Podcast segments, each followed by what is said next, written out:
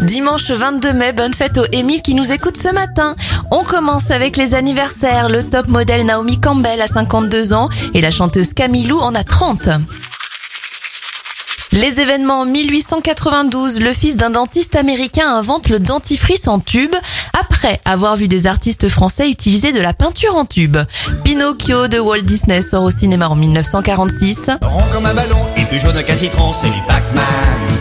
Et en 1980, la société japonaise Namco lance un nouveau jeu, Pac-Man.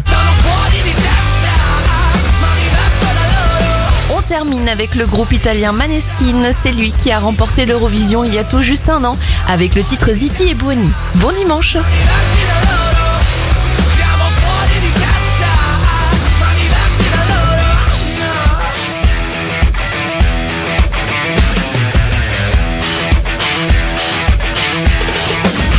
Io. Ho scritto pagine e pagine, ho visto